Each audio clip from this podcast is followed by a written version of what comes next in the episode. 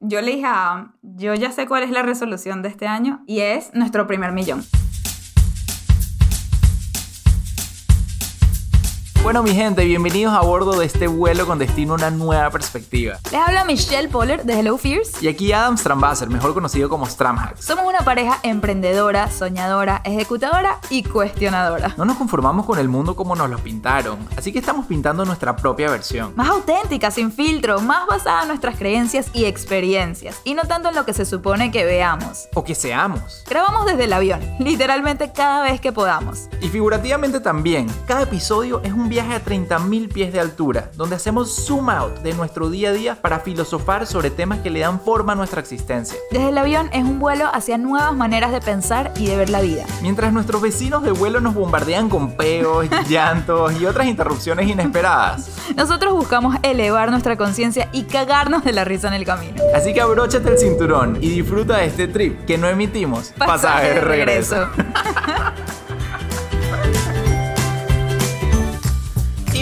Bienvenidos todos a este episodio tan especial. Este es el último episodio del año 2020, un año que creo que todos ya estamos ansiosos por colocar en el baúl de los recuerdos y poder avanzar hacia lo que perfila ser un año lleno de cosechas para el 2021, porque este 2020, Michelle, estuvo, si bien es cierto, estuvo bastante difícil, también estuvo lleno de muchas siembras que yo creo que va a cambiar la vida de muchos para este 2021, de acuerdo a lo tan intencionales que fueron sembrando en el 2020 mientras se podía. Muchos tuvieron un año complicado, lleno de retos, pero si estamos aquí conectados es porque Gracias a Dios estamos bien, sanitos, salvos y listos para empezar a cosechar dentro de muy pronto a partir de este próximo año. Así que qué emoción este episodio que, no sé, capitula, se dice. ¿Capitula? ¿Qué es capitula? No sé. Eso no, eso la no acabo de existe, inventar, pero que cierra este año tan, Ajá. este año tan interesante. Lo recapitula, yo creo que esa es la palabra. Pero sí, y este episodio es demasiado especial porque los que están escuchando en este momento y no nos están viendo, no saben lo que está pasando No en idea. este momento y es que este es un episodio en vivo. ¡Uh! Tenemos aquí un gentío viendo. ¡Qué emoción! ¡Qué emoción tener tanta gente a bordo de este vuelo! A la cuenta de 1, 2, 3, todo el mundo se quita su mute y griten hola para que nos escuchen la gente del podcast. A ver, 1, 2 y...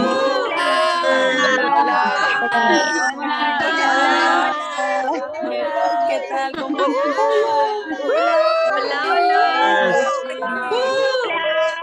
¡Qué fino, qué fino! ¡Hola a todos! Pusimos mute. Los volvimos a poner en mute porque ya no nos, no, no nos podíamos controlar. Yo empecé a contar todos los holas para, para que la gente sepa cuánta gente tenemos aquí en audiencia, pero ya perdí la cuenta. O sea, esto Sí, fue sí, sí. espectacular. Michelle, aparte, me estoy dando cuenta que es casi como una tradición ya ahorita hacer estos, eh, estos Mm. últimos episodios del año live, porque el año pasado lo hicimos live desde Argentina. Argentina. Fue lo máximo. Yo extraño demasiado, demasiado esos encuentros en vivo con todos ustedes. Y bueno, se los aseguro que apenas podamos vamos a seguir haciendo esto en vivo, en persona me refiero. Y no solo aquí en Miami, sino en todos lados. Porque siempre a cada lugar que visitamos tratamos de hacer un evento para por lo menos conocerlos, darles un abrazo, tomarnos un selfie, no sé, comernos un pirulín, algo. Pero no, emocionadísimos de poder volver a hacer esto en algún momento de nuestras vidas en vivo para verlos y abrazarlos. De verdad que son una gente increíble, todos los que nos vieron allá en Argentina, en Chile y ahorita todos ustedes aquí conectados. No nos hallamos en la emoción, como les decimos. Pero Ah. vamos a empezar con el contenido de hoy, porque hoy, hoy de verdad que estábamos pensando bien intencionalmente de qué queríamos hacer este episodio y queríamos darle un ángulo interesante para que concluyamos este año y comencemos este 2021 con algo muy poderoso, con un mindset que a Michelle y a mí nos ha servido un montón desde hace unos tres años que lo venimos implementando y que no es tan obvio como mucha gente tiende a ver el tema de las resoluciones de Año Nuevo, que yo particularmente no me gustan las resoluciones de Año Nuevo. O sea, yo le dije a. Michelle, ni de vaina, vamos a estar hablando de la listica de cosas que quiero hacer y eso, tal, porque no va conmigo. Y ya les estoy dando de una vez el preámbulo de que por ahí no van los tiros, viene con algo yo creo que mucho más interesante. Sí, sí, sí. Y queremos de hecho empezar dándoles la palabra, no queremos que esto sea solo nosotros hablando. A mí me gustaría que sea un poquito más interactivo con ustedes, darles la palabra. Entonces, bueno, la tarea que tenían los que la hicieron era ir a su resolución del año pasado para este año, o sea, lo que escribieron a finales del 2019 o principios del 2020 que esperaban de este año. Entonces me pregunto si alguien acá la hizo y qué conclusiones, cómo los hizo sentir ver esa resolución con respecto a lo que pasó este año. Un año tan... Esto no lo podríamos estar haciendo cualquier año, o sea, elegimos este año porque claramente lo que nosotros esperábamos fue casi que lo, no sé si lo contrario, pero bastante diferente de lo que realmente pasó. Y yo les voy a compartir también mi experiencia que wow, o sea, de blanco a negro básicamente lo que había en, en mi vision board del momento y lo que en verdad sucedió. Entonces, a ver, Ariana. Hola, hola amigos, qué emoción estar aquí. Miren, yo anoté mis resoluciones a principio de año. Tengo varias porque las dividí, pero voy a, voy a conversar de las más importantes, pero las dividí en personales, profesionales académicas y de hábitos. Buenísimo. ¿Qué? sí, qué organizada. Qué profesional, académica y habitual eres. Wow. Sí, sí, bueno, trato de ser como muy intencional, como dicen ustedes. Miren, en personales intenté disminuir mi consumo de carnes rojas y proteína animal para ser un poco más amigable con el medio ambiente y con mi salud, y lo logré. En las profesionales, me puse la, la, tarea de aumentar, yo soy psicólogo, tengo mi práctica privada y quería aumentar mi, mi, cantidad de pacientes, mi consulta, pero obviamente cuando llegó la pandemia yo dije, Dios mío, no sé a dónde se van a ir mis, mis resoluciones, tengo demasiadas, ¿qué voy a hacer con esto? O sea, pasé como literalmente un mes en crisis diciendo que va a ser de mi año ahora. Y después agarré mi agenda, las volví a leer y dije, como sea, o sea, este año sigue corriendo, modificaré la ruta, pero necesito, quiero cumplir conmigo. Entonces, eso lo logré. Muchísima gente se ha enfocado mucho en su salud mental este año y siento que me lo hizo más, más fácil el trabajo, pero también yo estuve todo el tiempo como que por las redes, hablando, este, eh, haciendo mi trabajo de mi práctica y bueno, promoviendo bienestar. Entonces, eso funcionó muchísimo. Me propuse también hacer ejercicio cinco días a la semana, lo logré. Y en académicas, hacer full cursos, full book clubs, webinars, eso también lo logré porque hay demasiada oferta, demasiada oferta de buen contenido. Podcast también lo logro demasiado mientras hago muchas cosas. Y una meta que no me esperaba, que no me esperaba para nada, fue que hice, saqué mi propio podcast, ustedes me inspiraron muchísimo. Fue un proyecto en pandemia que no me esperaba. Y bueno, lo agradezco, lo agradezco muchísimo. Wow. O sea, Ariana, eres indetenible, eres como la Elon Musk latina que vas a hacer cohetes el próximo año. ¡Qué risa! Mi esposo está obsesionado con Elon Musk.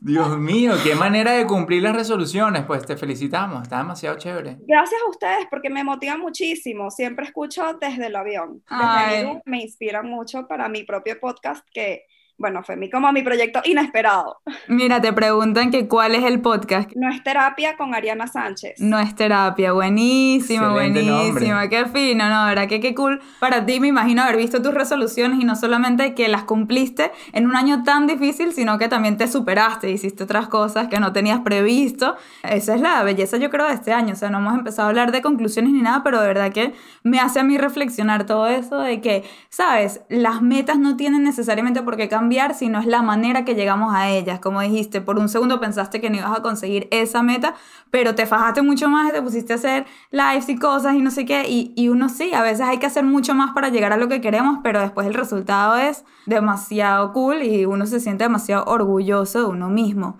Así que estamos orgullosos de ti. Gracias por ser la primera en compartir. Qué cool. Ajá, Isa, a ver, Isa. Hola, ¿qué tal? Felicidades también, Ariana. Pues yo también tuve que reagendar mis metas porque ya no cuadraban. Y bueno, yo las concreté porque también las tenía por corte, largo plazo, mes a mes. Y voy a compartirles las que logré hacer. Era dar tres talleres de este programa Encouragement, que estoy en proceso de certificación para ser la primera en Guatemala. También ya aprendí a usar, pues estoy usando la plataforma para empezar a hacer el podcast, a ver si el otro año me lanzo. Y ya también usted, empecé con todo esto de del membership para empezar a usar el newsletter en enero también me empecé a leer un libro en inglés a principios de año, el de Captive de Vanessa Van Edwards. Después mi esposo me regaló el tuyo, el Hello Fears en mayo y ya lo, lo leí tres meses y de ahí pues era también ver pacientes con este programa y también lo logré y también era meterme a más cursos y seguir creciendo y, y aprendiendo. Entonces creo que también fue bastante, si no hubiera sido por la pandemia no hubiera logrado todo este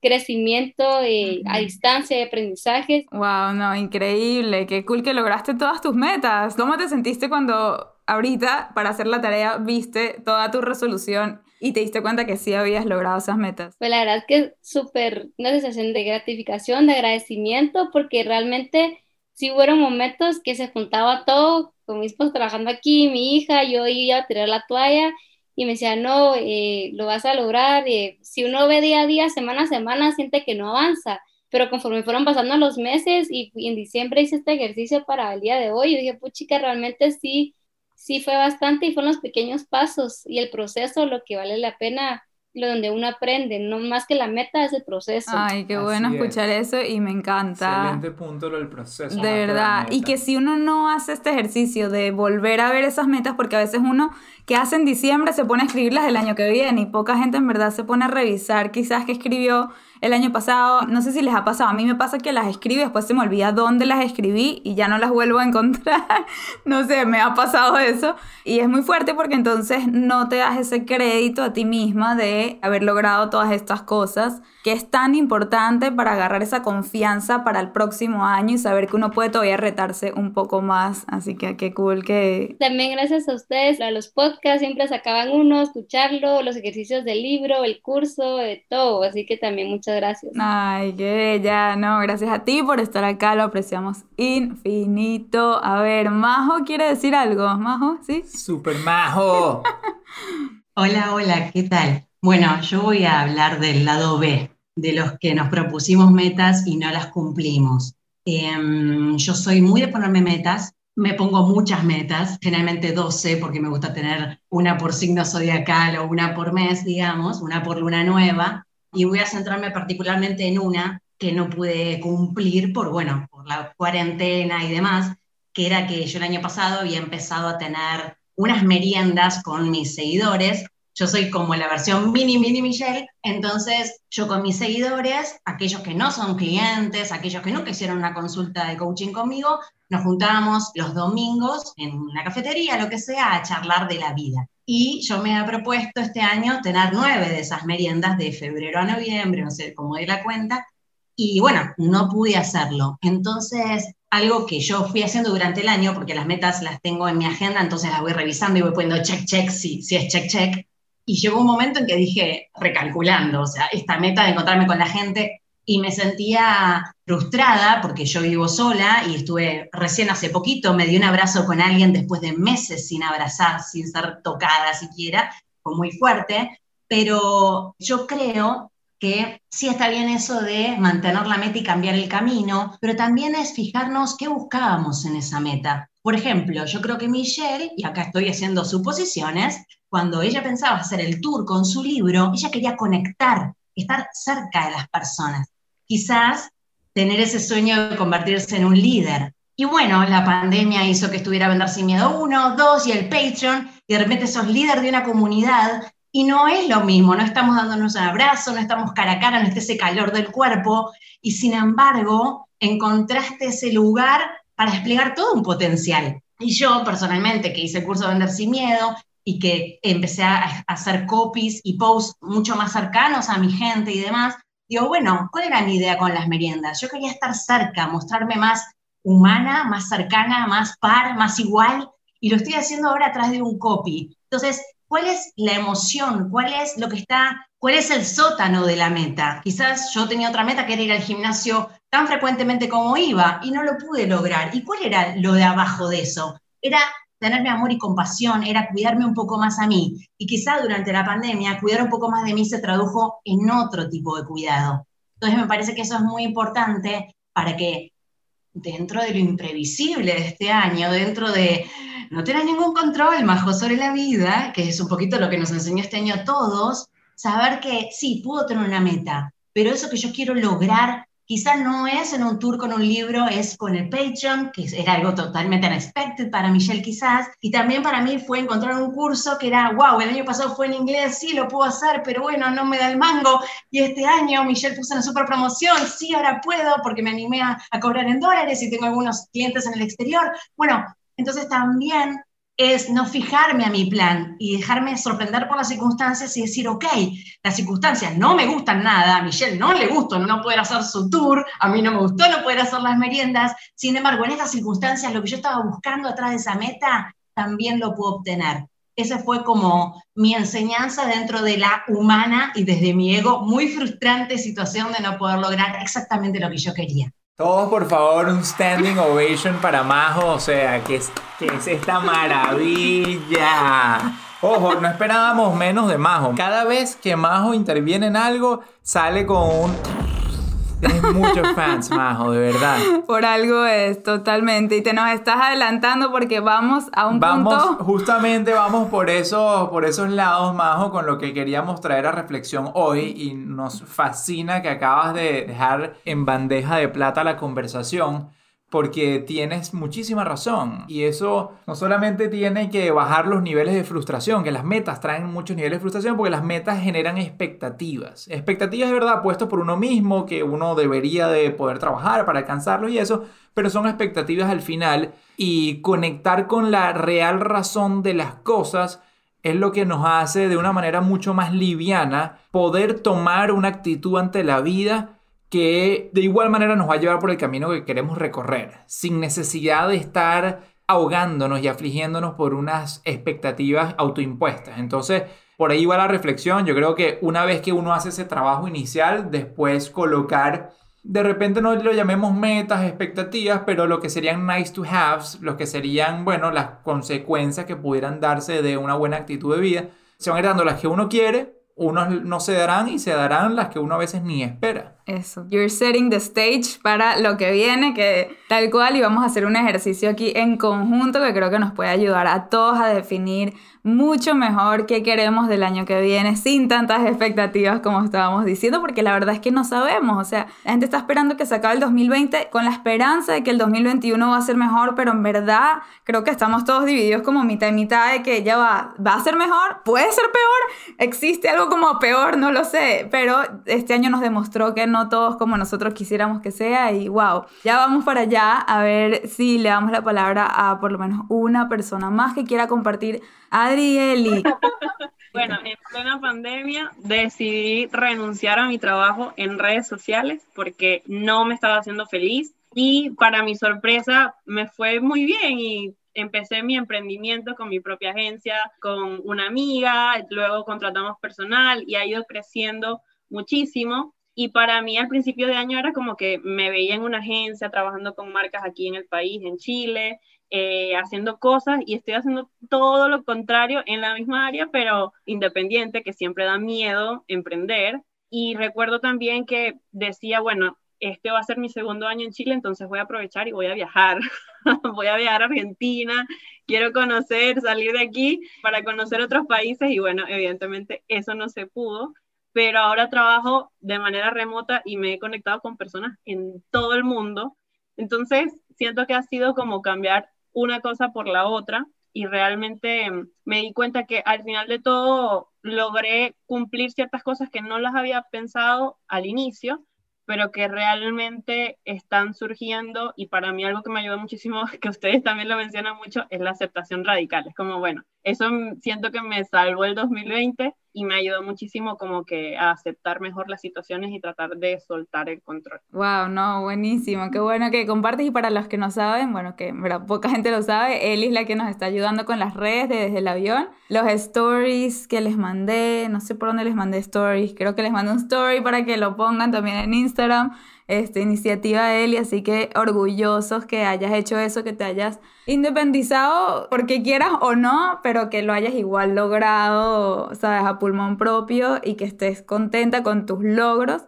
De verdad que nada, felices de, de poder ser parte también de esa nueva historia tuya que estás armando acá, tan cool, lo máximo. A ver, y veo que Daniela Richie dijo una buena reflexión que la estaban apoyando por ahí. Dani, si quieres hablar. Bueno, no, yo estaba hablando que muchas personas piensan que el primero de enero es como un, un botón que reset, que básicamente yo creo que por lo menos ahorita que estamos en corona, el primero de enero muchas personas van a pensar, ya, ya no hay nada, salgamos, vamos a abrazarnos, todo está bien.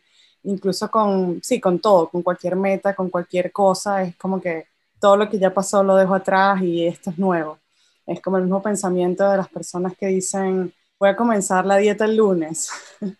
Yo nunca he sido partidaria de esos comienzos. Yo digo que si tienes que comenzar es ya, o sea, no puedes esperar, estás esperando en algo incierto, ¿no? ¿Por qué retrasamos? ¿Por qué retrasamos eso, la dieta o el ejercicio o ser más intencional o tomar mejores decisiones para nuestra vida? Como que si el primero cambia algo, lo peor es que lo empezamos y al poquito tiempo se nos olvida. Esas resoluciones quedan en, a mí en libretas que más nunca encontré muchas veces. este, pero es algo que uno no revisa quizás hasta el final de año. No sé si alguien acá sí la revisa periódicamente y dice, sí, sí, yo todos los meses reviso mi resolución de año nuevo, no sé, o sea, yo no es algo que me pasa. Yo espero al final de año a ver qué se cumplió y qué no, como si fueran deseos, más que resoluciones. Total. Yo como les dije, como ni las hago, mi manera de hacer resoluciones siempre la tengo muy presente en mi día a día y por eso las queremos compartir el día de hoy.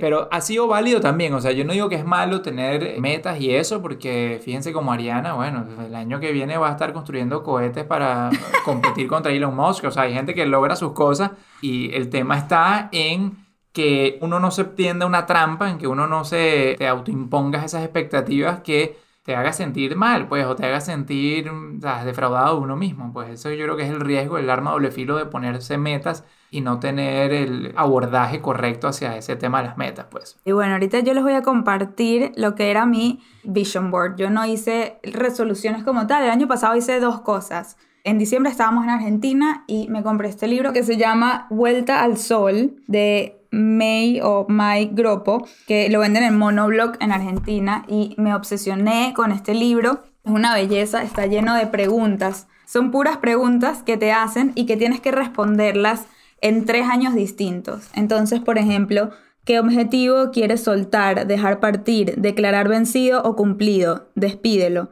Entonces yo, wow, mira, yo escribí en el 2019, o sea, en diciembre del año pasado, mi objetivo de vivir en Nueva York forever. Me toca despedirlo. Y en ese momento yo no sabía en verdad si me iba a ir y menos sabía que al mes de haber escrito esto me iba a ir. Yo pensaba que si me iba a Nueva York iba a ser quizás en un año. ¡Wow! No, no, no. Yo estoy emocionada de ahorita ir y leer todo lo que escribí en el del 2019 y escribirlo del 2020. Eso fue una de las cosas que hice. Entonces, realmente no me puse a escribir resoluciones año nuevo porque literal llené el libro, miren. O sea, es un libro, lo llené completo. Me dediqué un mes entero a responder todas las páginas. Entonces fue un trabajón. Pero a principios de año sí decidí en Over, el app que uso para diseñar post es súper sencillo crear vision boards o mood boards, porque tú abres como que un canvas, ¿verdad? Un lienzo y vas ahí a insertar imagen y hay una opción que es Google y pones cualquier palabra y te aparece la imagen. Entonces yo de esa manera empecé a insertar imágenes que quería que se vean reflejadas en mi año y se los voy a compartir. Tengo a Ellen y a Oprah así grandotas, la portada de mi libro, porque todo giraba alrededor de mi libro este año, como ya saben. Netflix, yo quería que Netflix me llame o a hacer un show porque Oprah me va a entrevistar y Ellen a la misma vez, casi que simultáneos voy a salir en sus programas. Brené Brown va a saber quién soy, me va a entrevistar o va a ser su amiga, best friends, algo. Sarah Blakely, que es la que tiene el suéter que dice The Future is Female, una emprendedora que admiro muchísimo y que nombro en el libro, va a saber quién soy, va a leer mi libro, lo va a recomendar Reese Witherspoon tiene su propio book club, me va a recomendar, va a ser uno de los libros. O sea, imagínense todo Rachel Hollis, que miren en qué terminó, ya no soy tan fan de Rachel Hollis a estas alturas. En ese momento cuando hice esto, lo era, quería también ser su best friend. Ahí está la Rachel Hollis, el logo del New York Times, porque quería llegar al New York Times bestseller. Ahí está Herbalife, no quiere decir que me iba a convertir en vendedora de Herbalife, no. Lo que quería era llegar a los estadios más grandes a dar charlas en frente de miles y miles de personas. Y Herbalife es una de las compañías de multinivel más grandes y había escuchado que sus eventos tienen, uff, o sea, 50.000 personas en la audiencia. Entonces puse eso como una muestra de alguna compañía que quiero hablar en su tarima. Global Leadership Summit es un evento que reúne a 400.000 personas alrededor del mundo y ese lo firmamos. Así que vamos a hablar ahí el año que viene. Voy bien, uno de todo lo que le he nombrado. Tengo ahí a Good Morning America como muestra de que voy a estar en, la televisión y todos estos medios. Bueno, este era mi plan y ven lo más chiquitico del plan. ¿Qué es lo más chiquitico que ven por ahí? A ver, pónganlo en el chat. Ajá, bebé, el bebé, el bebé, exactamente. Dije, y de ñapa, de chiripa, déjame poner ahí ¿Qué puede ser que este año busquemos un bebé. Ajá, el Hello Baby, pobrecito, ahí chiquitico. O sea, todo lo demás, el logo del New York Times bestseller es más grande que yo completa con mi coche y todo. Entonces, viendo esto ahorita, porque no se me olvidó, esto sí no se me olvidó que lo había hecho y que lo tenía, ¿sabes? Ahí guardadito en mis favoritos de mi celular. Viéndolo ahora, digo, no puedo creer la poca importancia que le di a lo más importante de todo mi año. O sea, yo ahorita comparo mi libro y la barriga que cargo y me quedo con la barriga antes que con todo ese book tour que nos salió, con todas esas personalidades a las cuales no conocí y bueno, todas estas otras metas que pensé que me iban a hacer tan feliz y ¿Qué hubiese pasado? ¿Qué pasa si yo hubiese salido en Ellen? Ese día hubiese sido increíble, probablemente. Y los días llegando a eso, bueno, me hubiera muerto de los nervios, pero hubiese sido increíble. Ponerlo en redes hubiese sido súper cool. ¿Y después qué? ¿Cómo eso iba a impactar mi vida de, otras maneras? Pero cómo este Hello Baby sí realmente va a impactar todo lo que viene ahorita y la felicidad tan grande que nos trae, que estoy segura que esta felicidad no se puede comparar con estar en Ellen o Oprah o cualquiera o conocer a todas estas personas. Entonces, a mí sí me hizo mucho reflexionar todo este tema. También creo que hay una, hay una oportunidad aquí de reflexión sobre cómo a veces las cosas que uno menos le da prioridad, el universo te da un bofetón y, te demuestra la prioridad que tiene sobre otras cosas, ¿no? Hay veces que uno quiere alcanzar muchas cosas profesionalmente hablando y ni siquiera menciona o ni siquiera entra dentro de la prioridad otras cosas más importantes como lo puede ser la salud, como lo puede ser la familia, los hijos.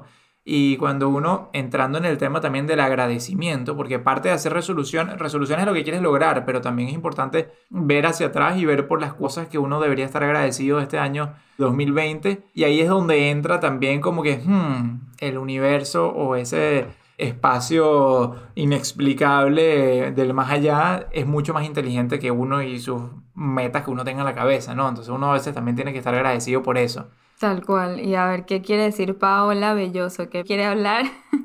bueno, que tu hijo era tu libro en ese momento. Tú no estabas en estado, o sea, pero el universo, Dios te va dando tus regalos, o sea, uno tiene que, como dice Adam, ser agradecido. Yo soy como Adam, yo no hago resoluciones de fin de año. Y sin embargo, yo soy alérgica a estudiar y este año he estudiado más que nunca y resulta que me gustó estudiar y tengo 20 años que no he agarrado un libro. O sea, son cosas que te van enseñando la vida. Abrí un Instagram y hoy en día tengo 3.000 personas que me siguen, muy chévere. Todo el que le gusta Netflix está allí y el que le encanta, les recomiendo películas y podcasts y cosas. Y cuando me iba a imaginar yo que a mi edad yo podía cambiar toda mi vida, cuando el 2019 para mí había sido terrible y de repente vino la pandemia. Yo lo único que digo es que el mismo hecho de poder haber invertido dinero en hacer cursos y en hacer cosas, ya uno tiene que estar agradecido porque hay tanta gente que ni siquiera ha podido tener con qué, ¿sabes? Entonces, y lo que te quería decir es que no te sientas mal porque el bebé es chiquito, porque ¿sabes qué? Que dentro de seis meses el bebé va a ser muy grande y nunca te sientas mal porque en este momento fue chiquito, porque una vez tú lo tengas en tus brazos, no es ni la cuarta parte de lo que tú te imaginabas, de lo que los dos se imaginaban. Así que de verdad, mil gracias. Mira, yo tengo que agradecer a Dios y a ti, porque yo invité a mi sobrina a hacer el curso contigo, el último que hice. Y tú no sabes cómo nos conectó a las dos. O sea, una cosa loca. Y tú dices, oh my God. Y ella dijo unas cosas cuando hiciste el ejercicio este de, de qué piensas de otra persona. Ella dijo unas cosas de mí, que, o sea, de verdad. Entonces, ¿sabes qué? Agradecer, así sea el sol que sale todas las mañanas. Eso es lo que tenemos que hacer. Ya vendrán tiempos mejores para todos. Estoy convencida de eso. Es cierto, es cierto. Y al final también es como lo ve uno. Tiempos mejores pudo haber sido este año. Yo al final del día también nosotros estamos tan agradecidos de que las cosas se dieron como se dieron, que en el primer momento fue un shock y fue terrible y, y mucha mm, victimización de parte de creo que todos, por qué me pasó este año, por qué a mí, por qué así.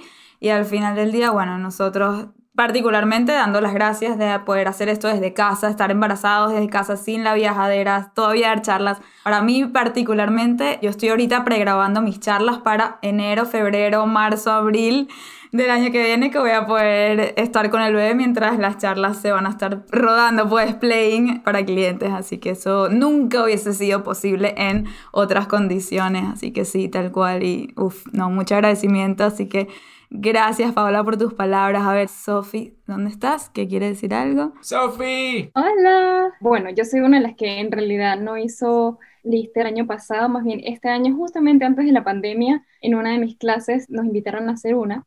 Y de repente que aprendí este concepto con el libro, ¿no? De estar en piloto automático. Yo siento que yo estaba en piloto automático y que llegó la pandemia y me di cuenta que este año mi prioridad fui yo. Fueron un montón de cambios a nivel personal tuve que mirar hacia adentro, mirar hacia lo que sentía emocionalmente, también cómo es mi rol también como persona y cómo puedo ayudar al, otro, ¿no? El momento de pensar en que, en todo esto, hablando ya de la pandemia. Y, pero sí, más que todo, mirar hacia adentro, decisiones que pensé que iba a tomar en unos años, las tuve que tomar en este año y aproveché ese tiempo. Entonces, yo era una persona que siempre todo lo necesito tener bajo control y de repente fue un año en el que tuve que salir de mi zona de confort, pero desde el día uno, porque, comenzando porque, bueno, voy a la universidad y yo jamás, jamás me había gustado ir a clases online y tuve que hacerlo así, sin pensarlo, sin que fuera mi decisión. Y bueno, llegó un punto en el que dijo que tengo que tomar una decisión, o lo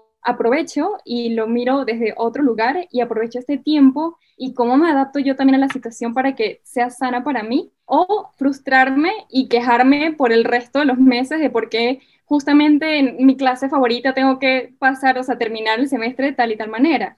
Y de repente, bueno, saber que, ok, ahora estoy en mi casa todo el tiempo, ¿cómo más lo puedo aprovechar? Y entonces ahí, gracias a eso, aproveché de, bueno, empecé a leer tu libro, entré al curso, empecé a hacer ejercicio otra vez que hacía mucho, no podía, de repente otro curso más sobre, bueno, el de Stephanie, más paz mental, otro curso más sobre un montón de cosas que yo no le había dado prioridad anteriormente porque, bueno, o no tenía tiempo, o el dinero, o lo que fuera. Y este año dije, bueno, aprovecho que tengo el tiempo de que puedo costearlo y porque quiero trabajar en mí. O sea, me di cuenta que yo necesitaba ese tiempo para mí. Entonces, para mí ha sido un año de muchos cambios, para bien en realidad pero fue porque yo lo decidí así. Creo que cada uno tiene poder de decisión sobre estas situaciones y más bien tuve que durante este tiempo entonces crear nuevas metas, incluso a corto plazo, para yo poder realmente sacarle provecho a lo que estaba sucediendo, aunque obviamente alrededor saber cómo ser inteligentemente emocional, ¿no? Creo que eso es algo que a muchos este año creo que nos eh, tuvimos que aprender de ello y ser más consciente, entonces ser más consciente de realmente lo que nos pasaba adentro y también, bueno, qué está sucediendo al lado. Totalmente. Gracias, Sofi. Sí, y me encanta lo que dice Angie sobre tu reflexión, que dice la pandemia nos dio la oportunidad de despertar me identifico muchísimo con eso, la oportunidad de despertar, de darle importancia a esas cosas que quizás estábamos tan, como dices tú, en piloto automático, en otras, ¿no? Que no, no, no, no podíamos ni ver lo que realmente estaba pasando afuera y adentro que es tan importante. ¿A qué vamos entonces con todo esto, Adam? ¿A qué vamos? vamos bueno, vamos a las reflexiones que estuvimos hablando. Esto fue hoy, apenas. Sí, wow. Estuvimos hablando sobre este tema y dijimos cómo vamos a aportarles valor esta vez, cuál es esa reflexión que traemos nosotros, más allá de compartir y, obviamente escuchar los que nos fascina. Y bueno, creo que la reflexión principal que llegamos acá es que no se trata de hacer un New Year's Resolution que es una resolución de año nuevo, sino una intención de año nuevo. Si podemos cambiar eso de resolución a intención, vamos entonces a poder... Imagínense que el año, aunque estamos de acuerdo en que no hay que esperar al primero de enero para el año, porque todo comienza en este próximo segundo que viene de vida, pero imagínense que el próximo año eh, si lo llamamos así, es como un evento que estamos organizando y le vamos a colocar un tema al evento. Sabes que hay eventos donde el tema es, no sé, la exploración espacial. Entonces aquí tuviésemos todo de luna y cohetes y cosas. Cualquiera sea el tema, ¿no? Nosotros vemos la intención de esa manera y no nos tratamos de ofuscar en millones de metas y, esas expectativas puntuales, sino decimos, ok, como muy bien dijo Majo, por eso nos fascinó su punto, ¿qué hay en el sótano de todas estas metas? ¿Qué hay realmente sosteniendo todos estos deseos que nosotros tenemos? E incluso más allá de qué hay debajo, es qué intención nos puede llevar a vivir ese año que queremos, ¿ok? Y mientras más nos concentremos en pocas intenciones, de hecho nosotros, Michelle y yo, agarramos una intención por año. Nosotros le asignamos un tema al año, una palabra al año cada uno. Le vamos a dar algunos ejemplos de lo que ha sido los años pasados, algunas de las palabras que les hemos asignado a nuestro año y cómo eso va rigiendo toda nuestra toma de decisiones y nuestras cosas que hacemos multifacéticas a raíz de una sola intención. Y todo comenzó cuando en el año 2010, creo que final del 2016, entrando al 2017, yo justamente en el 2015 hicimos el proyecto de los 100 miedos. Fue como nuestro mejor año en nuestra historia, o sea, obviamente el año que cambió nuestra vida. Y después fue difícil como que entender cómo vamos a capitalizar en ese éxito, o sea, se hizo y mucha gente eh, después de eso puede volver a su vida de antes o puede lograr, o sea, cambiar su vida a través de, de, ese logro, ¿no? Entonces, el 2016 fue un año muy transitorio donde ya va, se acabó el proyecto que hago con esta comunidad o following que de repente se levantó gracias a eso. ¿Será que sí podemos ser speakers? ¿Será que no? Vamos a intentarlo. Y bueno, estábamos intentando muchas cosas, pero todas todavía dentro de la zona de confort. Y me di cuenta al final del 2016 que no me estaba atreviendo a hacer cosas suficientemente grandes. Y de hecho fue en una charla que me preguntan, cuéntanos la última vez que fallaste, que aprendiste, y yo no tenía una historia. No tenía historias de cosas que he fallado. Entonces ahí fue que me propuse, eh, y esto lo digo en el libro, fallar. Y esa fue mi intención de año nuevo. En vez de hacer una lista de cosas, dije, este año quiero fallar. ¿Qué quiere decir fallar? Quiere decir que cada vez que me surja una oportunidad, que el miedo a fallar es lo que me está haciendo dudar si agarrarla o no, voy a hacerla. ¿Por qué? Porque quiero recolectar experiencias de fallar. Para la próxima vez que me pregunten en qué fallaste, yo tener una muy buena respuesta ahí. Que es lo mismo más o menos que les pedí que hagan en Vender sin Miedo cuando les dije que busquen el rechazo. En uno de los ejercicios, busquen el rechazo, ¿verdad? Entonces, si los rechazan, buenísimo, hicieron la tarea. Y si no, increíble, lograron algo que querían. Entonces, más o menos es igual fallar, ¿no? Si no fallo, wow, lo logré, qué chévere. Y si sí fallo, buenísimo, tengo una historia que contar. Entonces, es como un win-win. Y eso fue la primera vez que yo decidí, en vez de hacer una lista de cosas que quiero lograr, más bien una palabra. Y es muy fácil cuando tienes una palabra porque la tienes presente en todo tu año. Cuando hacemos una lista de cosas, es realmente difícil después acordarnos qué escribí ahí, qué no escribí, si perdiste la lista, cada cuánto la ves. Pero cuando es una sola palabra, es muy fácil tenerla top of mind y actuar en torno a ella. Entonces, bueno, fallar. ¿Qué pasó cuando fallé y fallé y fallé por todo un año? Bueno, me di cuenta que estaba diciéndole que sí a demasiados planes, pero no estaba realmente concretando esas cosas. No sé, fue un, desastre ese año. Fue un desastre. Fue un, desastre bellísimo porque eso era lo que nos habíamos propuesto. Fallé tanto que, bueno, ya tengo un arsenal de historias de, de fallar, pero al final del año dije, ok, ok, logré ese objetivo, pero ahora qué quiero del próximo año si ya, pues me volví hasta inmune al miedo a fallar. Como que... No, yo estaba preocupado en cierto punto, yo estaba como que ya vaya, mi vida, vamos a pensar esta cosa bien, yo sé que no te importa fallar, pero tipo va a ser televisión nacional, bájale dos, tranquilo. Tal cual, y entonces ¿cuál fue la resolución, única resolución o intención más bien del año siguiente? Era ser intencional, la palabra que ya saben que la usamos mucho y nos encanta pero porque dije, ¿sabes qué? Le dije que sí a tantas cosas solo por no decirle que no por miedo a fallar, que abrí demasiados caminos que no cerré. Ahora quiero este año ser literalmente, o sea, muchísimo más intencional. Es decir, si abro algo es porque tiene demasiado sentido y porque si lo abrí es porque lo voy a terminar. Entonces, terminar proyectos se convirtió en esa resolución de ese momento. También teníamos, por ejemplo, vivir al máximo. Eso fue uno de los años donde cuando empezamos a ser conferencistas dijimos, vamos a tripearnos nuestra vida al máximo porque todavía no tenemos hijos, porque podemos, porque renunciamos a nuestros trabajos, por lo que... Es que les quiero contar para que se pongan nuestros zapatos. Ustedes imagínense que descubren la posibilidad de que les paguen por ir a un lugar a hablar, ¿ok? Eso es lo que es, es conferencista. Y empiezan a darse cuenta que, oye, que no solamente pueden hablar dentro de su mismo país, sino que de repente les escriben de Europa o les escriben de Asia o les escriben de ciudades súper chéveres eh, que nunca se imaginaron que irían. Y ya en ese punto, o sea, estás tan emocionado por ese descubrimiento de vida que tienes enfrente tuyo, que ya ni empiezas a pensar o a sacar muy, muy bien los números. O sea, yo que soy el financiero aquí, ya era como que... Bueno, pero si más o menos ahí con eso cubrimos el viajecito, nos lanzamos para allá y nos vamos para este lugar y para otro lugar y para otro lugar. También veníamos obviamente de mucho trabajo en el 2015 y desde antes también se trabajó mucho, estábamos demasiado dedicados ahí dentro de nuestra misma ciudad donde estábamos, primero en Florida y después en Nueva York, que necesitábamos ese escape de salir a conocer al mundo hacia la loquetera. Entonces, lo que nos ofrecieran, íbamos, o sea, nos fuimos a las Filipinas con un pago, no, no fue malo, pero no cubrió todo nuestro viaje, digamos. No, nos fuimos dos meses para dar una charla. Exactamente, nos fuimos dos meses de viaje por una charla que nos pagaron, porque bueno, porque bueno, ya nos acercaron a las Filipinas, nos quedamos por ahí explorando. O nos pagan en una charla en Europa que por lo menos cubre el pasaje, y decimos, bueno, por lo menos cubre el pasaje, vámonos. Y nos quedamos dos semanas ya que no tenemos más nada en dos semanas y así. O sea, ese año la intención era vivir al máximo. Máximo. Lo vivimos. O sea, fuimos a Costa Rica, fuimos a Asia, a México. O sea, estuvimos en, de verdad, Europa demasiadas veces. Fue increíble, pero al final del año quedamos con cero. Pero no quedamos con cero, pero se supone que, claro, que uno a nivel financiero quiere ir creciendo su patrimonio y eso, y nuestra cuenta estaba tipo flat, eh, más o menos lo mismo. O sea, no, no, no, ni mal ni bien, pero no, o sea, fue una elección que hicimos rumbearnos los logros y las cosas o este vivir la vida o vivir la vida y ese año fue un año de intencionalmente vivir la vida y ojo y no tenemos ningún tipo de remordimiento al respecto porque ese fue nuestro tema y dijimos, bueno, así es como queremos vivir la vida este año y así lo hicimos. Imagínense yo, que le meto tanto el tema de mi finanzas y los números y ser tan vigilante, no fue fácil llegar a esa conclusión, pero eso fue lo que decidimos en ese momento de vida que se alinearon las estrellas para hacerlo de esa manera. Ahora, lo que haces un año te lleva a cómo quieres vivir el otro año también, porque como decía Michelle, ese año fue vamos a vivir la vida al máximo, el otro año fue como que, qué chévere, vivimos la vida al máximo, pero es momento de capitalizar ahorita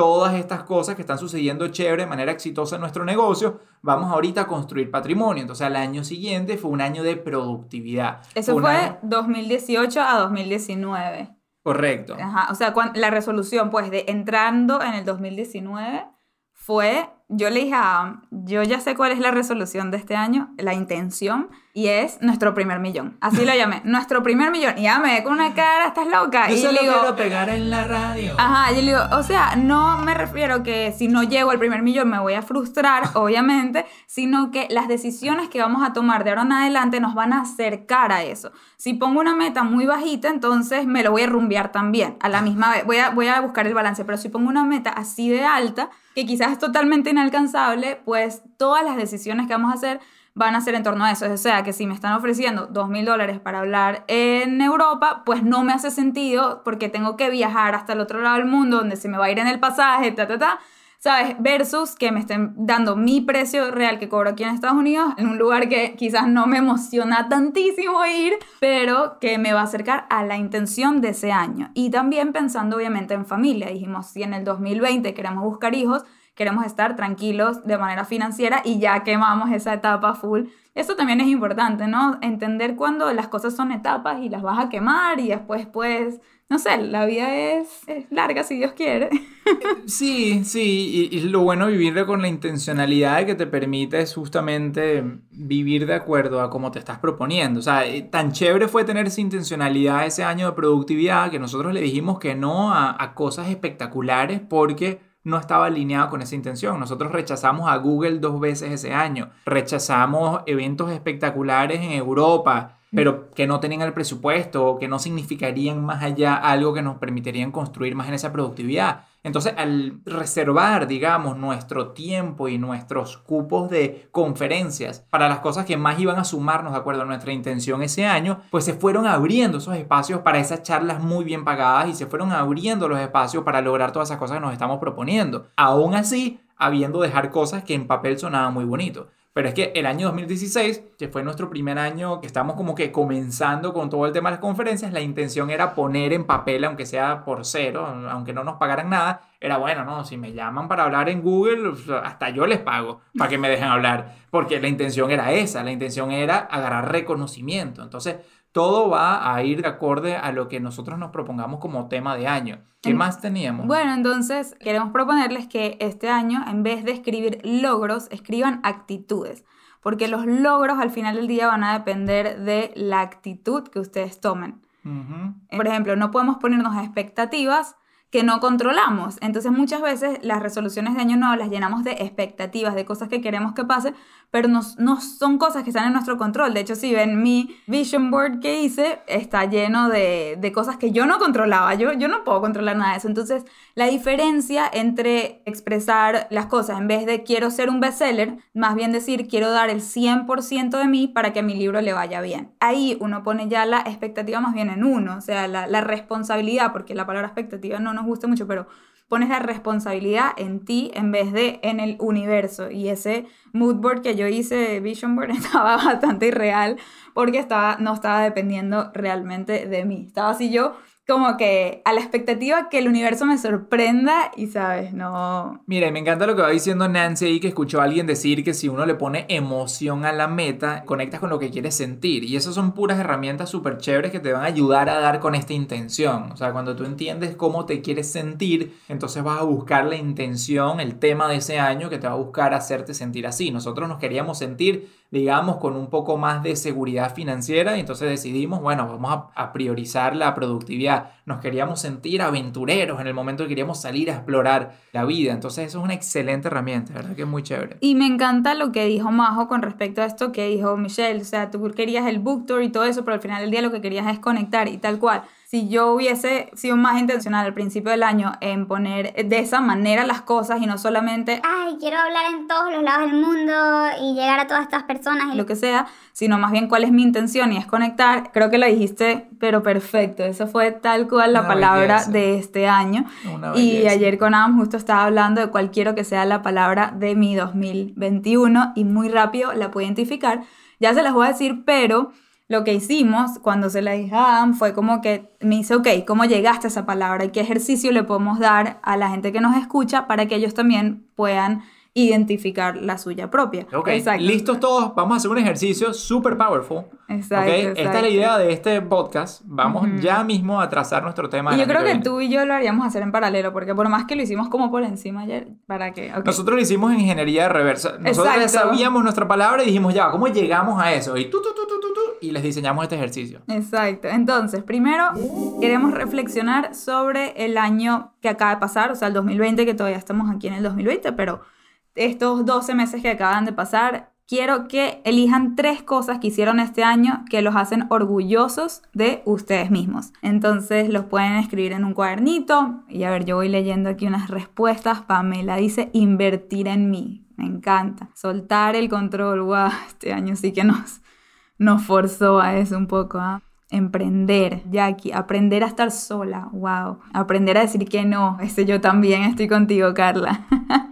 Ay, no, tantas. Se me vienen muchas a la cabeza. La verdad que este año me sacó muchísimo de mi zona de confort, pero creo que la que más orgullosa me hace a mí misma es una que definimos a principios de la cuarentena y es convertirnos en action leaders, líderes de acción, llevar las cosas más allá de las palabras. Siento que también teníamos unos años hablando de ser más valientes, de tomar más riesgos, de no sé qué, de liderar y tal, y no necesariamente quizás lo estábamos haciendo con acción hasta que llegó la pandemia y nos propusimos ser esos líderes de acción. Es decir, que no solo estamos detrás de una camarita motivando a la gente y tal, pero también nosotros nos estamos poniendo incómodos. Yo creo que eso es lo que más orgullosa me hace de mí misma este año. Ok, vamos con la segunda cosa. Es que les pregunto, de acuerdo a esas cosas que identificaron, qué actitudes los llevaron este año a lograr eso.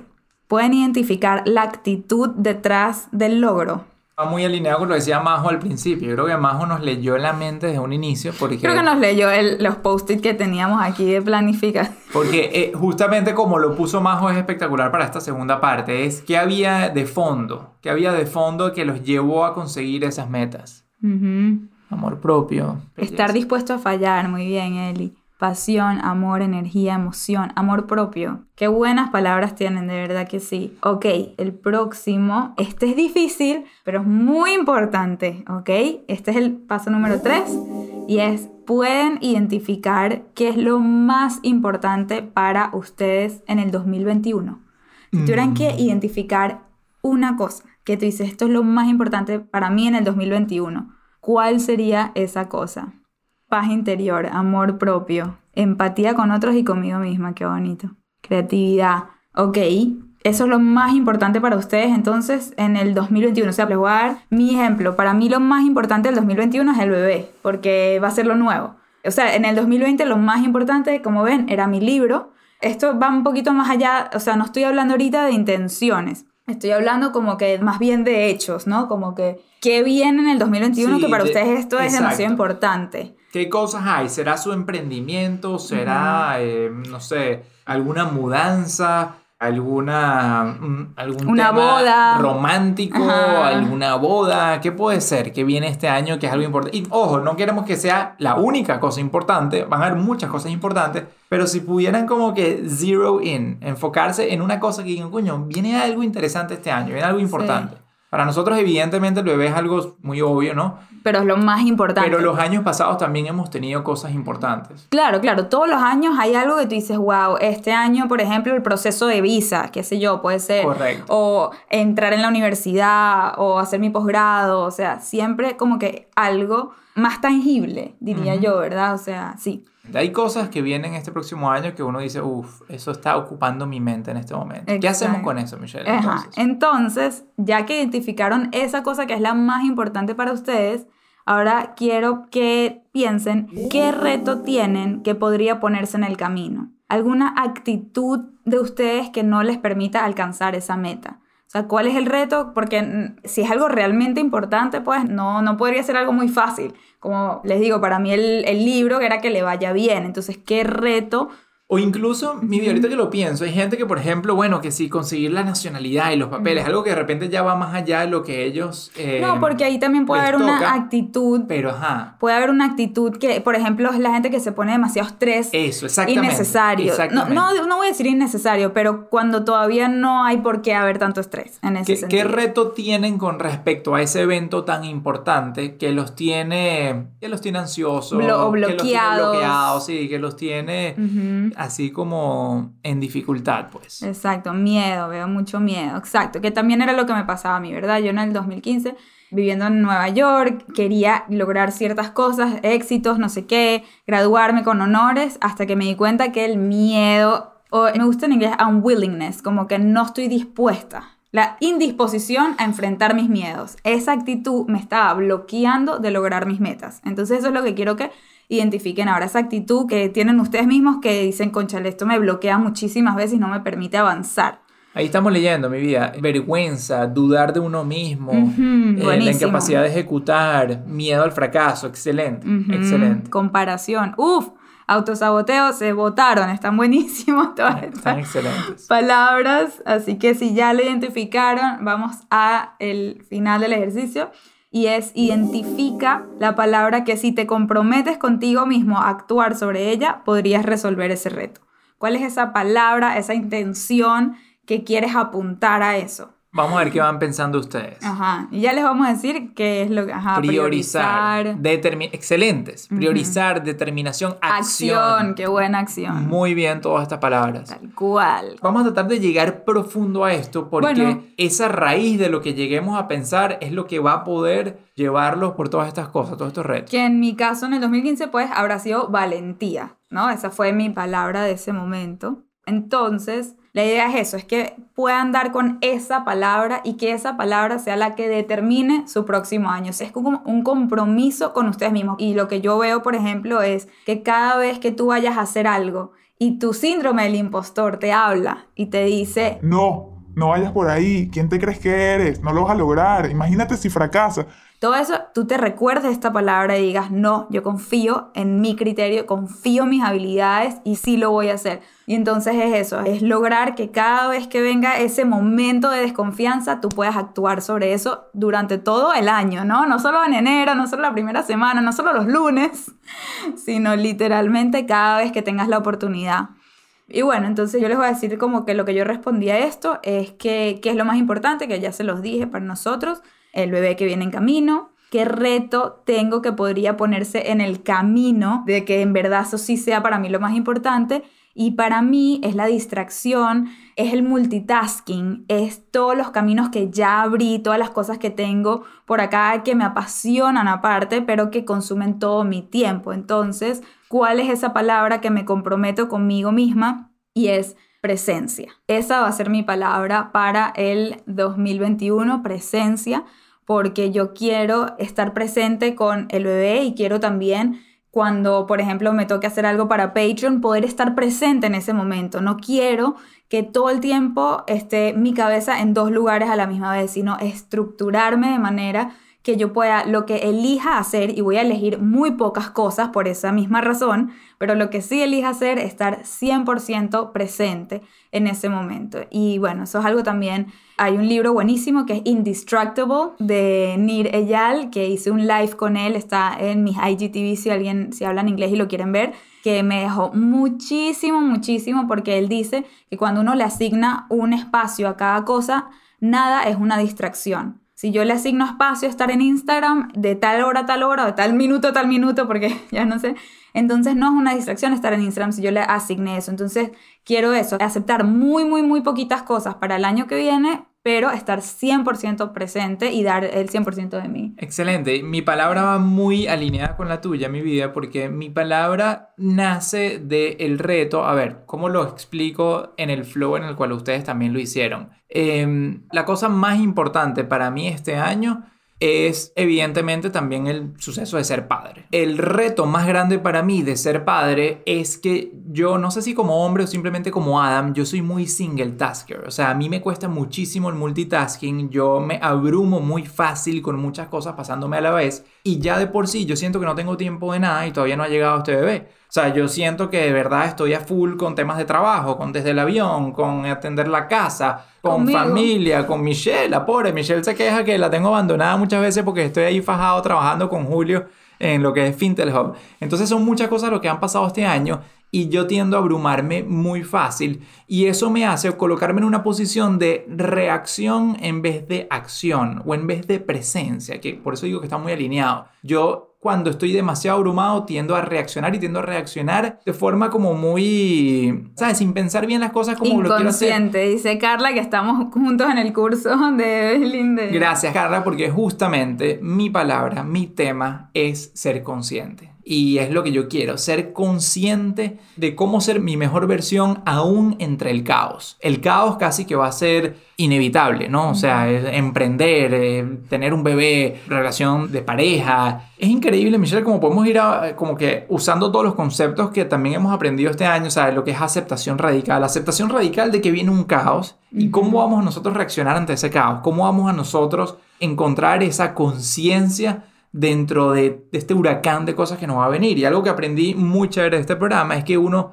nunca es 100% consciente, uno nunca es enteramente consciente, sino que la conciencia se da cuando uno logra identificar cuando hay inconsciencia. Entonces, dejándolo hasta ahí, porque no estoy en la capacidad, digamos, de hablar sobre este tema como lo hacen los grandes mentores de todas estas cosas, siento que eso fue un clic importante para mí, que es que, ok, no es que vamos a ser perfectos, el tipo más consciente del mundo, sino que voy a tratar de ser muy intencional en poder pausar, identificar cuando hay algo que reaccioné desde la inconsciencia y ver de qué manera entonces lo abordo desde otro ángulo. Entonces, por ahí son nuestras dos palabras, presencia y conciencia van muy alineados a lo que es el mindfulness, va muy alineado a lo que es el estar aterrizado en las cosas que más queremos en esta vida.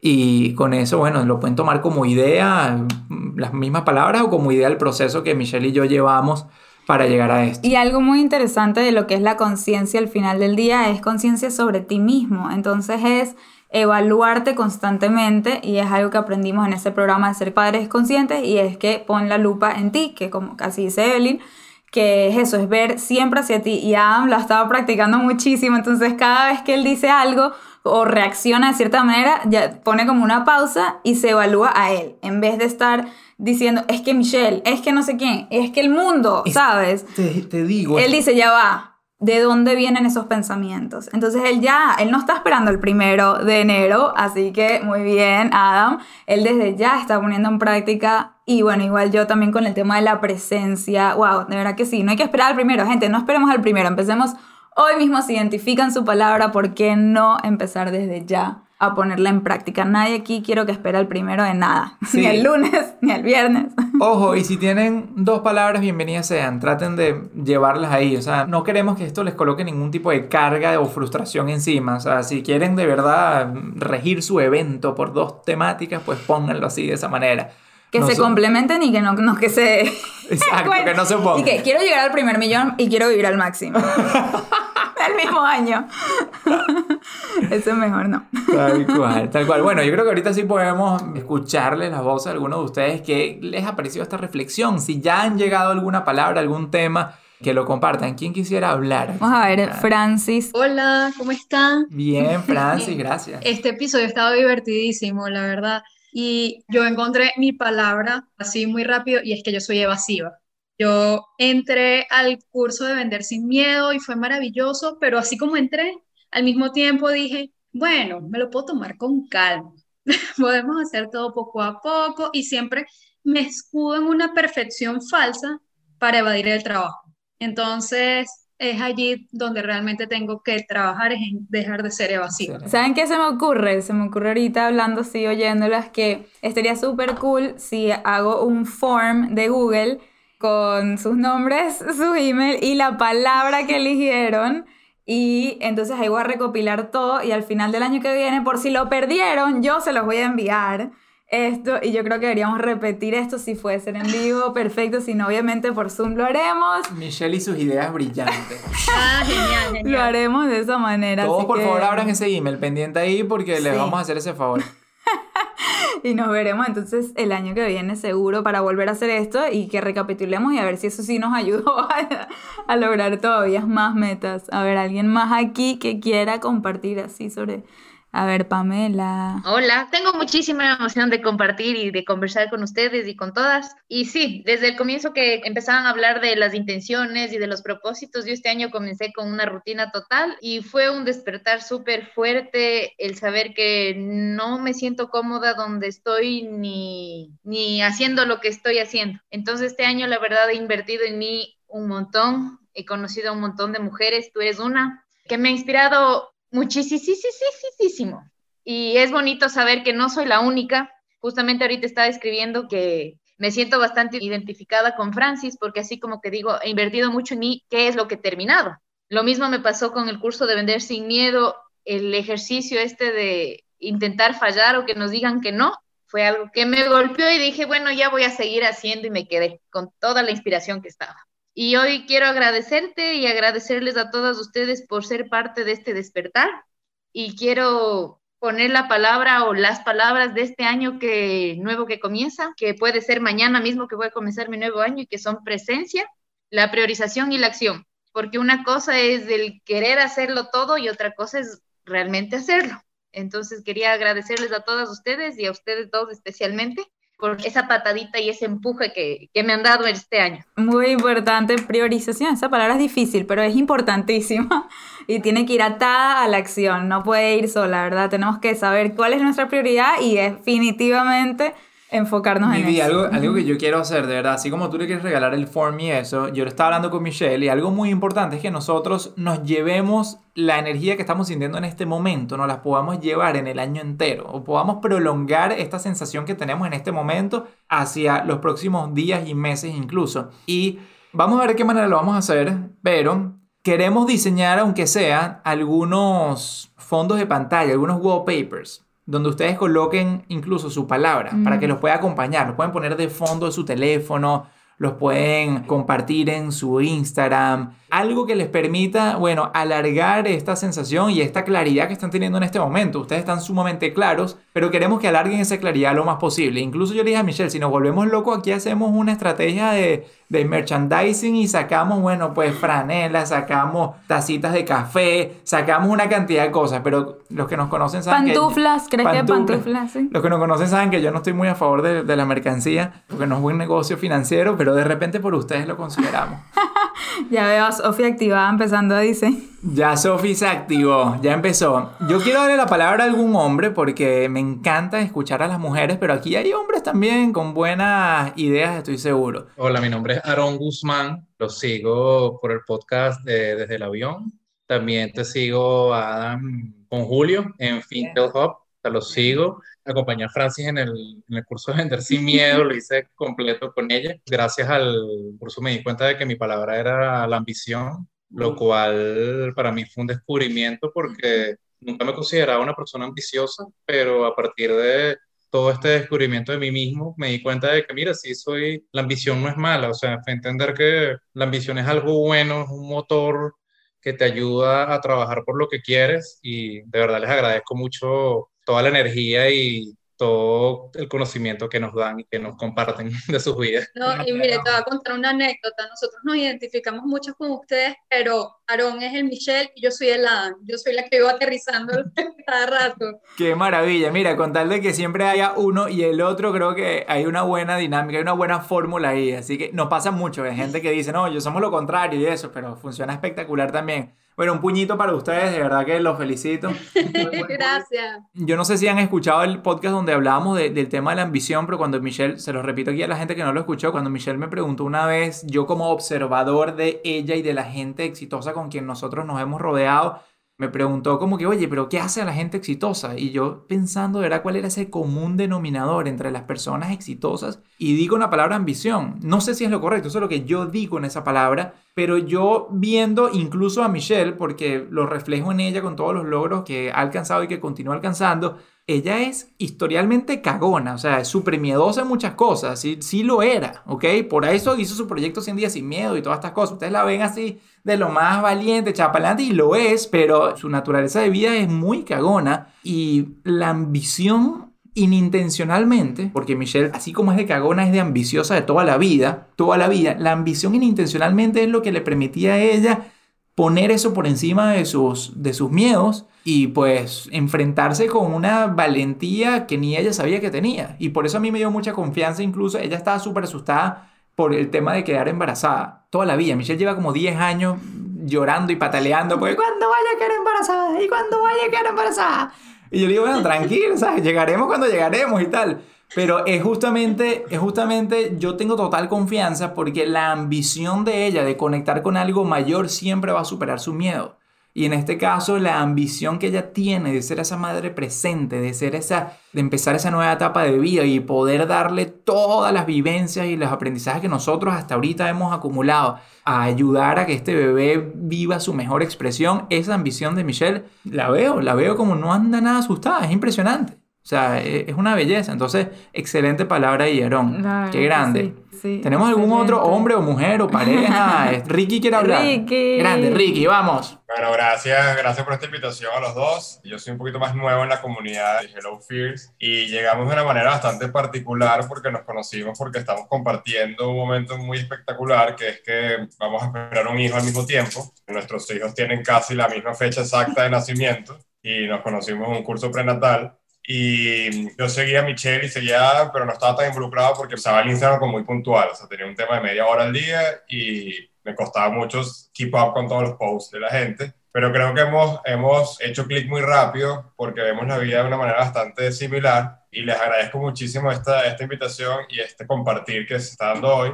Y creo que quiero compartir mi palabra. Mi palabra es me cuesta un poco traducirla, es relentless. Eh, creo que es como perseverante, implacable, que no me voy a rendir. Creo que tiene varias, varias traducciones y es porque he intentado muchas veces lograr mis objetivos como emprendedor y este año ha sido un año, el año de los retos más grandes que yo me hubiese imaginado jamás vivir como dueño de empresa hasta cierto punto. Y hablando con Adam, con mi esposa y con Michelle, el año que viene, que comenzó ya para mí este año, es el año de resultados, de recoger cosechas muchas cosas que tengo años sembrando y que yo mismo no me he permitido cosechar. Entonces, darme cuenta de eso es súper, súper importante para mí y, este es el año de, del no descanso, de lograr los objetivos. Bueno, definitivamente no vamos a descansar, eso te lo aseguro porque...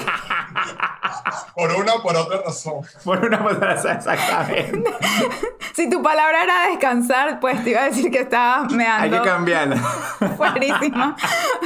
Pero... Tengo que lograr ese equilibrio. Exacto. Totalmente. wow, qué gran intervención, Ricky, ¿verdad? Que súper, súper powerful. Yo veo en Ricky, de hecho, desde que lo conocemos hace muy poco, pero con una conexión muy buena desde que, ¿verdad? Nos cruzamos en este programa y desde la perspectiva de béisbol, digamos, yo veo a Ricky como esa barajita del rookie que sabe que va a matar la liga, pero que todavía no está ahí en boca de todo el mundo. Entonces, ustedes pónganle muy bien cara a ese nombre, a Ricky, porque muy pronto vamos a estar escuchando él por todos lados. Así que acuérdense de esta vez que intervino en este episodio desde el avión en el año 2020. Gracias, gracias. No, mil gracias, a ti. Bueno, yo creo que ya con esa intervención podemos despedirnos. La gente en su carro yendo nos va a decir, y ya, vamos a acabar este time. Sí, no, se hizo larguísimo, pero espectacularmente nutritivo. Así que nuestro agradecimiento profundo a esta espectacular comunidad que se conectó aquí hoy. O sea, sin las intervenciones de ustedes, este podcast hubiese sido eh, cualquier cosa, ¿no? Esa es la magia que hay cada vez que integramos a más mentes, más conciencias, más energías, más emociones en todo lo que nosotros hacemos. Michelle y yo le metemos mucha, mucha pasión a todo esto que hacemos, pero es que se dispara exponencialmente cuando conectamos con todos ustedes. Así que a la gente que, se conectó aquí con nosotros hoy, gracias, a la gente que nos está escuchando, como decía Michelle, desde el carro, desde la ducha, un tiempo después, pues esperemos que les llegue este rayo de energía que le acabamos de lanzar entre cientos de personas aquí que estuvimos conectados. Buenísimo. Qué maravilla. Bueno, los despedimos por este año, igualito esperamos. Es cierto, qué triste, este es el último episodio del año. Este, bueno, yo no creo que es triste, yo creo que es sumamente alegre Mira, este año de esta manera. No sé, si me provoca grabar mañana, grabamos otra vez. Aquí no hay reglas, aquí hay mucha flexibilidad. Somos unapologetic.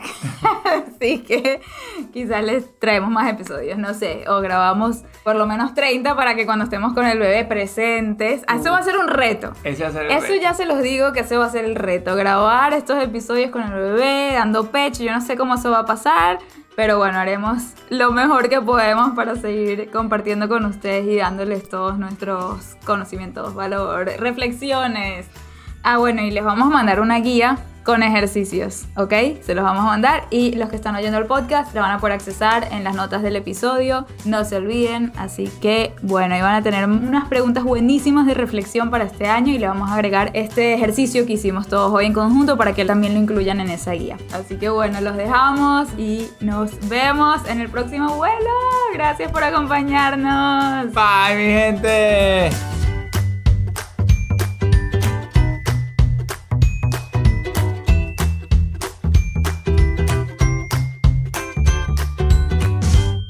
Hola, ustedes se estarán preguntando, ya va, ¿qué está pasando? ¿Quién es esta persona? mi nombre es Andreina Gómez y bueno, a petición de Michelle, estoy aquí saliendo de mi zona de confort, que es siempre estar behind the scenes, porque bueno, me encanta. Pero quería aprovechar este espacio para compartir rapidito mi lista. Y bueno, la verdad es que mi lista la metí en una maleta y la maleta, bueno, todo el año estuvo agarrando polvo, obviamente, porque nadie pudo viajar. Así que no me acuerdo exactamente qué es lo que decía, pero sí me acuerdo claramente que escribí quiero viajar mucho. Lo que no me imaginaba es que iba a viajar de otra manera, de una manera increíble a través de este podcast. Saber que miles de ustedes alrededor del mundo escuchan este podcast es una manera maravillosa de viajar por el mundo. Así que quiero aprovechar para agradecerle infinitamente a Michelle y a por darme el honor de editar desde el avión y a todos ustedes por escuchar este podcast. Deseo que este 2021 sea un año maravilloso para todos ustedes y que sus listas se cumplan de la mejor manera posible. Y bueno, aquí les dejo dos partecitas que me encantó editar este año y espero que a ustedes también les haya gustado mucho. Un abrazo, gracias. Un sonido mexicano auténtico, una guitarra. ¡Ay, no! Mexicana auténtica, claro. Yo me imagino a Frida Kahlo así con, con esa autoridad, con esa asertividad, con esa valentía. Diciendo, échame tierra y verás cómo florezco, cabrones. y salen unos caballos corriendo y unas palomas volando. yo me la imagino con esas ganas y esa emoción, hablando así como... Mis amigos tripulantes. Tripulante presente. Qué cool, qué cool. Tripulante presente. Nos vamos de viaje en un trip. Filosofía, estamos high. Trip, trip, tripulante presente. Qué cool, qué cool. Pasajeros. Tripulante presente. Michelle Boller. Qué cool, qué cool. Y Adam Strambasa.